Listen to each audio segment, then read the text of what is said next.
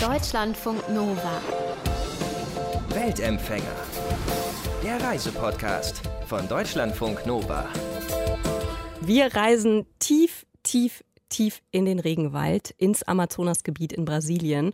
Und dort wird uns eine Schamanenfamilie vorgestellt. Also es geht heute um Magie, es geht um Glauben, um Heilung. Vielleicht geht es auch um völligen Quatsch und Hokuspokus. Das werden wir alles klären mit Thomas Fischermann. Thomas war nämlich auf einer Expedition in den Amazonaswald, hat dort einen Schamanenlehrling kennengelernt und der hat sich von ihm und seiner Familie mal erzählen lassen, wie das funktioniert mit diesem Zaubern. Und vielleicht erinnert ihr euch auch noch an Thomas, der war nämlich schon mal bei uns als Weltempfänger. Damals war er auch im Amazonasgebiet unterwegs. Damals hat er den letzten Herrn des Waldes getroffen, so hieß damals sein Buch. Und sein neues heißt Der Sohn des Schamanen und darüber wollen wir heute reden. Thomas, ich freue mich total, dass du wieder hier bist. Der Sohn des Schamanen heißt dein Buch, habe ich eben schon gesagt. Erzähl doch mal direkt, wer ist denn dieser Sohn? Ja, der Sohn des Schamanen, das klingt nach so einem jungen Mann. Der mhm. Mann, den ich getroffen habe, ist aber schon äh, über 60 Jahre alt. Als ich ihn getroffen hatte zum ersten Mal, das war vor fünf Jahren, da äh, war er noch knapp 60 Jahre alt. Und der ist der Sohn des letzten Jaguar-Schamanen vom Volk der Baniwa im nordwestlichen Amazonasgebiet. Und er ist in die Lehre gegangen bei seinem Vater, um die Tradition seines Volkes zu retten und weiterzuführen. Und was ist ein Jaguar-Schamane? Das hast du gerade eben einfach so gesagt. Ja, das ist eine sehr alte Kultur, die Jahrhunderte alt ist. Äh, dort im Amazonaswald die mächtigsten Schamanen, diejenigen, die in der Rangstufe am höchsten stehen, die heißen Jaguar-Schamanen. Der Jaguar ist so das stärkste Tier, das es im Amazonas-Regenwald gibt, zusammen mit der Anaconda-Schlange vielleicht und dem Harpienadler. Und deswegen stellt man sich vor, dass diese sehr mächtigen Schamanen, sehr einflussreichen Schamanen dann auch selber sich im Traum in Jaguarer verwandeln können. Das sind die stärksten Menschen, die man dort antreffen kann. Mhm. Und du hast jetzt gerade gesagt, dieser Sohn des Schamanen ist in die Lehre gegangen bei seinem Vater. Wie hast du den denn dann getroffen? Also äh, muss man sich das so vorstellen, dass da einfach steht irgendwo ein Schild, hier geht's zum Schamanen? Oder ähm, musstest du irgendwie um eine Audienz bitten? Und wie bist du überhaupt auf den getroffen? Ja, das war wirklich ein längeres Projekt. Äh, mir hatte ein äh, indigenen Forscher, mit dem ich schon seit sehr vielen Jahren zusammenarbeite, immer wieder Geschichten erzählt vom Clan der Huhuteni, vom Volk der Baniwa im nordwestlichen Amazonasgebiet.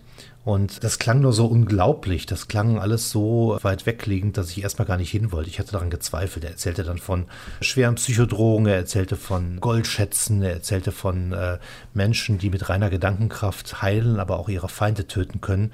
Und so viel Fantasy wollte ich gar nicht in meinem Leben. Aber er hat mich überzeugt, er wollte mich dann wirklich damit äh, hinnehmen unbedingt. Und dann habe ich das auch gemacht, weil ich vertraue diesem Mann eigentlich auch sehr. Ich fand nur, der hat das ein bisschen übertrieben an dieser Stelle. Und dann bin ich da äh, hingefahren mit ihm und wir wollten irgendeinen Vertreter dieser alten Kultur treffen. Und das hat beim ersten Mal gar nicht geklappt. Uns wollte niemand sprechen.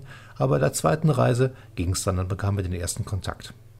Und dieser Mann, ähm, vielleicht müssen wir mal seinen Namen sagen, ne? Juliferi heißt er. Spreche ich das richtig aus? Sonst sag's ja, gerne. Jul ja, Juliferi Hobeteni. Genau, und der ist ja auch dann dein Co-Autor für dieses Buch gewesen.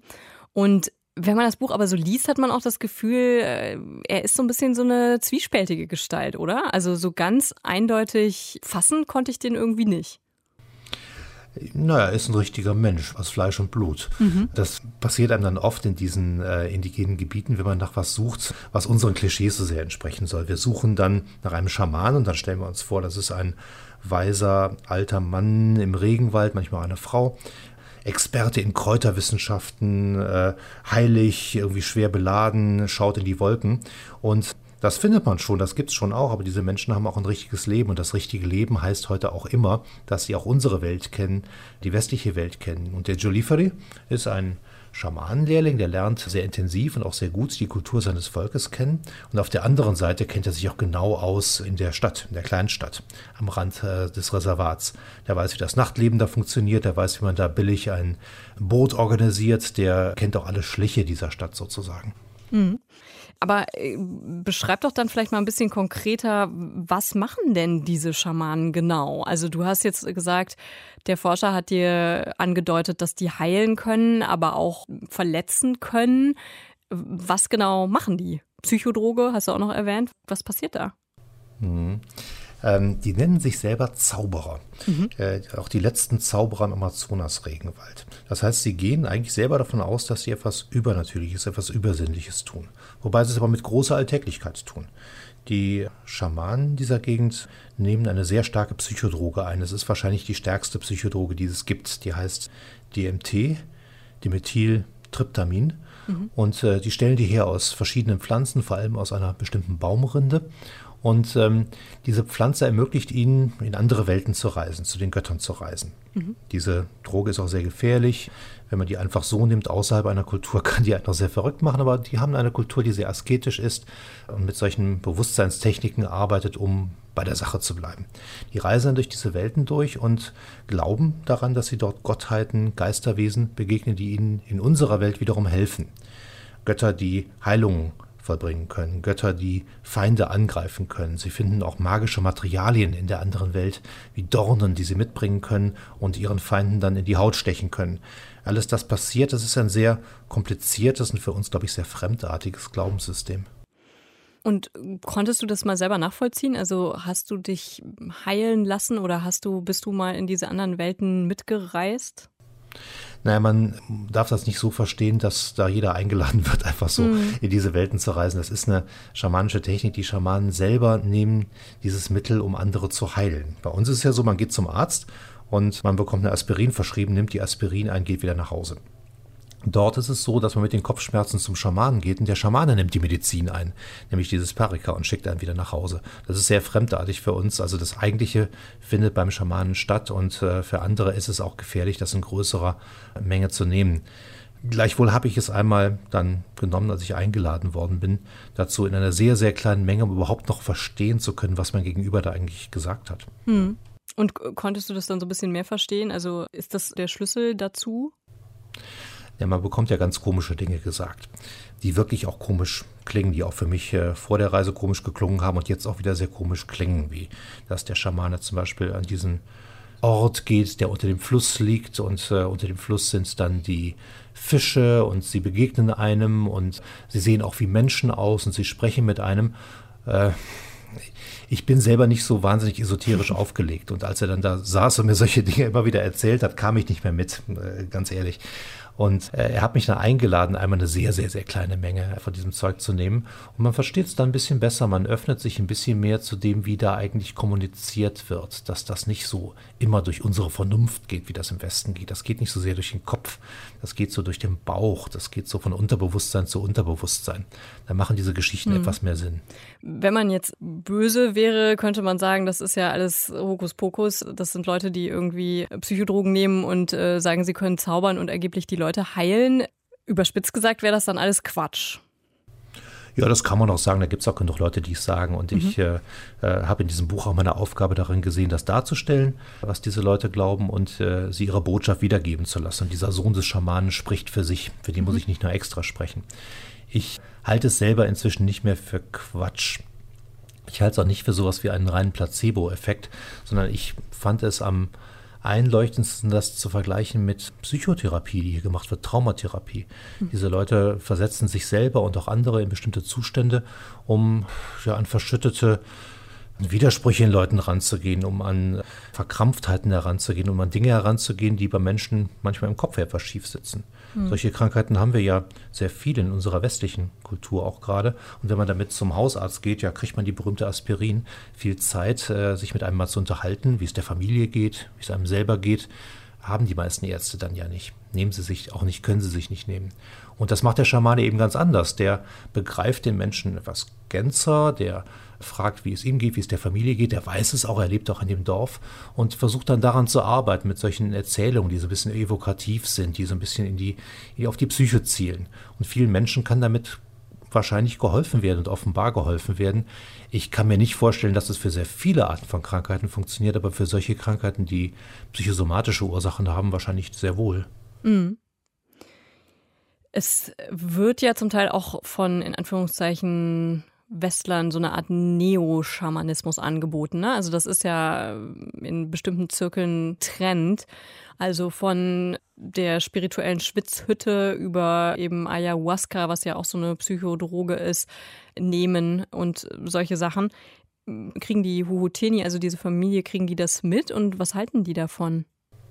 Ja, die wissen das äh, schon, dass es äh, sowas gibt. Die haben auch schon Besuch bekommen von solchen Leuten, die sie dann wiederum aber nicht richtig verstehen. Sie wissen so grob, dass da Leute aus dem Westen kommen, die sich für solche Kulturen interessieren. Und es gab auch eine sehr lustige Geschichte, wo das ganze Dorf mal einem jungen Mann geholfen hat, der kamen, um ein Portal zu suchen. Also die haben die ganze Zeit sind sie zwischen den Steinen rumgelaufen, haben versucht, diesem jungen Mann irgendwie behilflich zu sein. Der konnte aber nicht gut beschreiben, was dieses Portal war, das er da gesucht hat. Da musste er unverrichteter Dinge wieder ziehen. Ich glaube, sie hätten ihm gerne geholfen, aber sie haben beim besten Willen keine Ahnung davon, wovon diese westlichen Neoschamanen dann sprechen. Hm. Wir haben jetzt eben über Kopfschmerzen und so weiter geredet. Du hast aber auch gesagt, dass dieser Schamanismus auch verletzen kann. Das heißt, der hat auch Seiten, die Gewalt oder Brutalität beinhalten? Ja, wir sehen die Schamanen ja immer ganz gerne als eben Heiler, hm? als äh, Leute, die in andere Welten vielleicht gehen können und die uns dann gesund machen können. Der Schamanismus ist aber nicht daraus entstanden oder nur zum Teil daraus entstanden. Er ist auch entstanden aus der Spurenlese für die Jagd, aus der Vorbereitung junger Männer und in einigen Kulturen auch Frauen für die Jagd und für den Krieg, für das Aufpeitschen im Krieg, für das äh, Beschwören der Kriegsrufe und dann für den Angriff. Es gibt Schamanen im Regenwald, die die Krieger eines Volkes so anfeuern, dass sie in einem wilden Blutrausch über Nachbarvölker herfallen. Und äh, das ist alles Bestandteil des Ganzen. Wir idealisieren da immer ganz gerne, aber der Krieg und das Töten gehört mit dazu. Und Julie Ferry, also der Sohn des Schamanen, warum hat der sich jetzt dazu entschlossen, das zu lernen?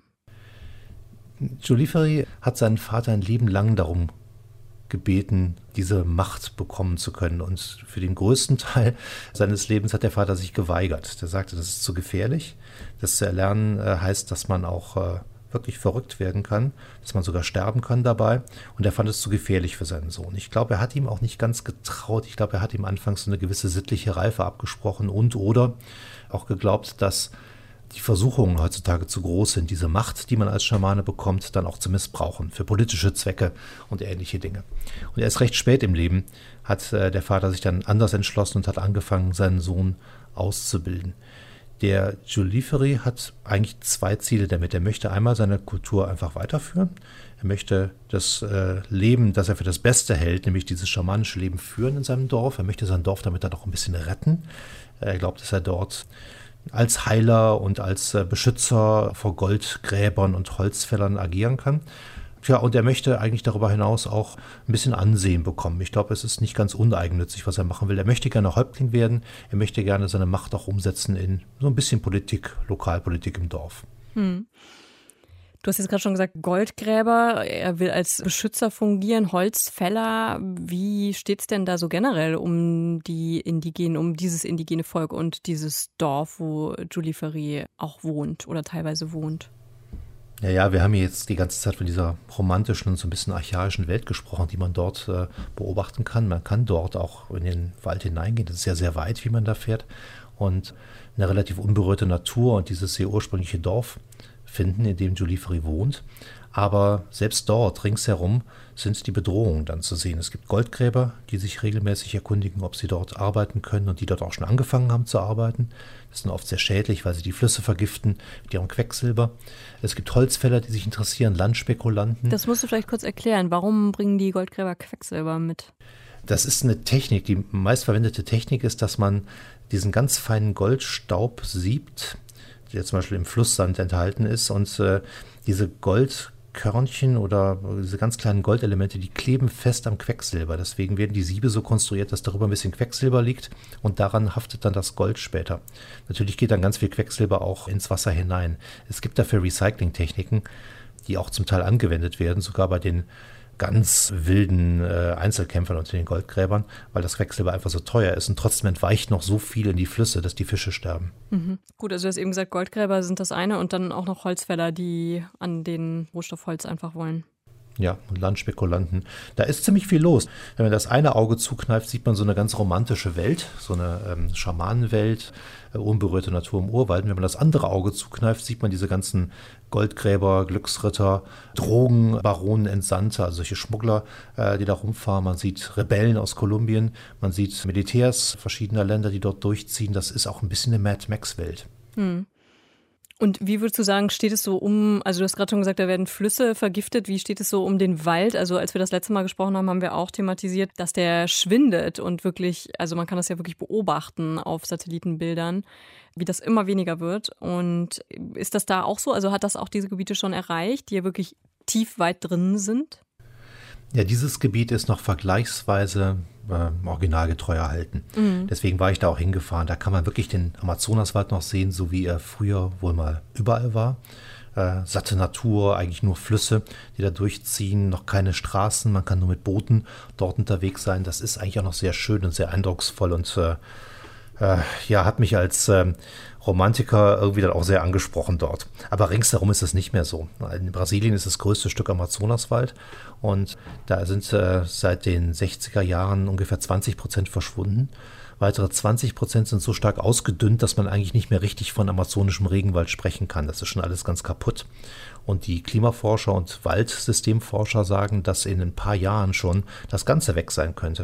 Und da fragt man sich, warum das dann so schnell geht. Und die Antwort ist, dass der Regenwald dann irgendwann umkippt, dass er irgendwann kein Wasser mehr produzieren kann für sich selber. Also dass keine Wolken mehr darüber entstehen, die dann gleich wieder abregnen, sondern dass das Ganze schlicht vertrocknet. Das wird dann Steppe innerhalb weniger Jahre.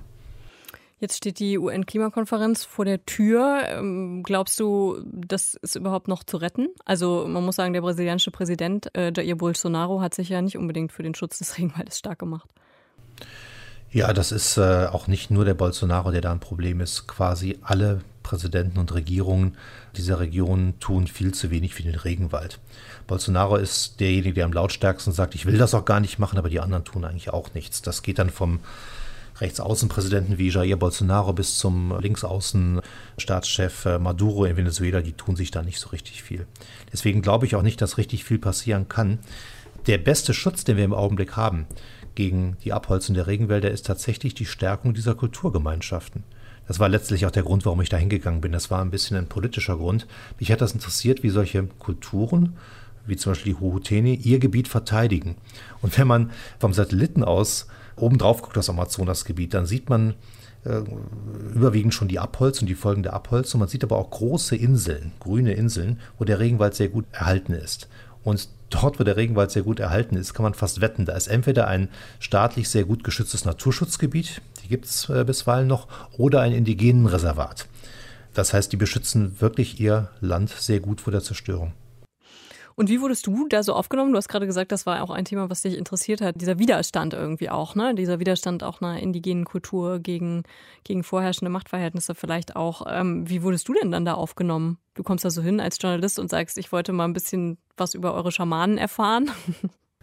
Ja, man muss sich da einarbeiten und äh, dort sehr langsam hinbewegen. Also man kann mhm. da nicht einfach reinkommen und sagen, ich mache jetzt hier Fotos zum Beispiel es hat ja erst beim zweiten Besuch überhaupt geklappt, dass wir überhaupt mal Kontakt bekommen haben zu Vertretern dieser Familie. Ich habe dann äh, längere Zeit am Rand des Reservats in so einer Kleinstadt mit dem Vater meines späteren äh, Co-Autoren gesprochen, mit äh, Manuel da Silva. Der war fast 100 Jahre alt, aber er hat mich dann empfangen und hat sich mehrere Tage lang auf so einem Holzbänkchen sitzend angehört, was ich eigentlich wollte. Und äh, der war sehr skeptisch, den musste man überzeugen. Der hat aber auch sehr viel erzählt äh, und das war sehr interessant.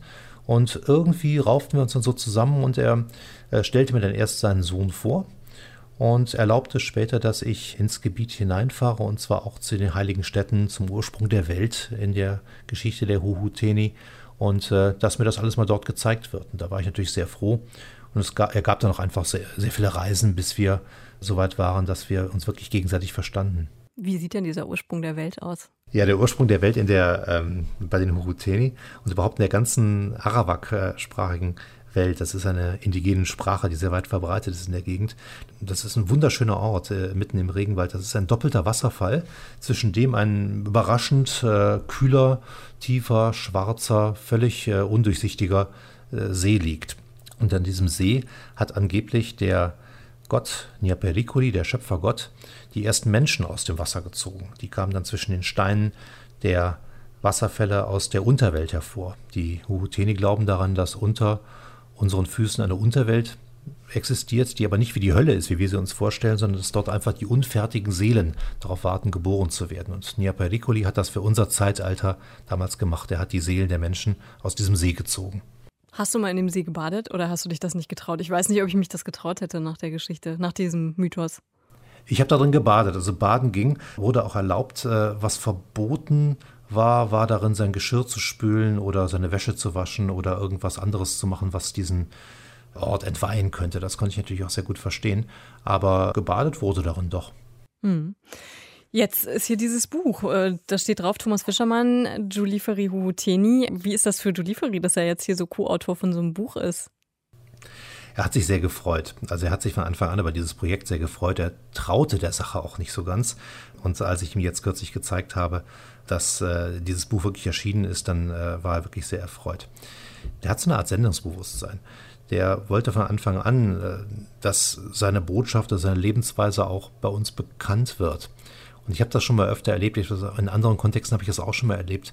Die indigenen Völker, wenn sie so traditionell noch gesonnen sind, die kommen manchmal, ich sage schon, aus dem Wald heraus, sehen uns und wollen uns zivilisieren. Und das geht dem Jolifri auch ein bisschen so. Der hätte es ganz gerne, wenn wir ein bisschen mehr verstehen würden, dass man mit der Natur und mit den Geistern in Frieden leben soll und dass man nicht einfach alles machen darf, was unsere Kultur so macht. Mhm. Wirst du denn nochmal hinreisen? Ja, ja, ich muss ihm das Buch nochmal physisch bringen. Ich habe es ihm bisher nur übers Internet zeigen können. Was Internet heißt, er fährt dann ab und zu in die nächstgelegene Stadt am Rand des Reservats und geht dort ins Internetcafé. Da habe ich äh, ein paar Gutscheine hinterlassen, damit er dann immer bei mir sich melden kann. Und da können wir ab und zu jetzt reden. Er ist aber nur in großen Abständen in diesem Internetcafé. Vor ein paar Tagen war er dort und äh, er sagt, zum nächsten Mal werde ich ihn wieder im Januar sehen können. Bis dahin reist er mit dem Kanu irgendwo in Kolumbien herum. Wie sind die denn eigentlich von Corona betroffen worden? Weil du jetzt sagst, du würdest dann dahin reisen. Ähm, ist das dann gar kein Problem? Oder hatten die viele Fälle? Ist da eine hohe Impfquote oder wie sieht das aus? Die sind äh, sehr stark durchgeimpft worden dort. Trotzdem hat es sehr, sehr viele Todesfälle gegeben. Kann Wie ich jetzt selber noch, ne? in Brasilien ja auch. Ja, und äh, interessanterweise auch in diesem indigenen Gebiet, obwohl die als eine der ersten Gruppen überhaupt geimpft wurden. Ich weiß nicht, das ist noch gar nicht ganz aufgearbeitet. Ich kann nicht ganz verstehen, warum da so viele Leute angeblich geimpft worden sind und dann trotzdem gestorben sind am Virus. Ich weiß nicht, ob man denen Kochsalzlösung gegeben hat. Ich kann es aber wirklich überhaupt nicht sagen. Mhm. Äh, vielleicht stimmen deren eigene Erzählung auch nicht, dass sie wirklich geimpft worden sind. Vielleicht stimmen die Angaben der Behörden nicht, die ich aber an mehreren Stellen abgefragt habe. Es ist für mich ein Rätsel, warum die angeblich geimpft sind und warum trotzdem so viele gestorben sind. Mhm. Ja, dann hoffen wir mal, dass deine Reise im Januar stattfinden kann und du Julie Ferry das fertige Buch in die Hand drücken kannst das wird Spaß machen. Ich will natürlich auch ganz gerne, wenn es geht, nochmal an diesen Ort reisen, den Ursprung der Welt, wo Joliferis Heimatdorf liegt und es da am besten auch als Buchlesung organisieren. Mm, wie hast du eigentlich mit denen gesprochen? Auf Portugiesisch oder wie habt ihr gesprochen? Ja, einige sprechen Portugiesisch. Der Jolifri spricht dankenswerterweise Portugiesisch, sonst wäre es wirklich schwer geworden. Ja. Ähm, ich hatte aber auch eine Übersetzerin dabei, stellenweise und unterwegs auf den längeren Reisen, die irgendwo anders hingingen, in andere Dörfer gingen, hat der Jolifri für mich auch übersetzt der war, als wir uns da einmal Vertrauen gelernt hatten, auch ein sehr zuverlässiger Übersetzer. Also Daumen gedrückt für Thomas Reise, dass das alles so stattfinden kann mit Corona und Co. Der Sohn des Schamanen heißt sein Buch, das er zusammen mit Julie Ferry Huhuteni geschrieben hat. Das ist gerade ganz frisch rausgekommen. Deutschlandfunk Nova. Weltempfänger.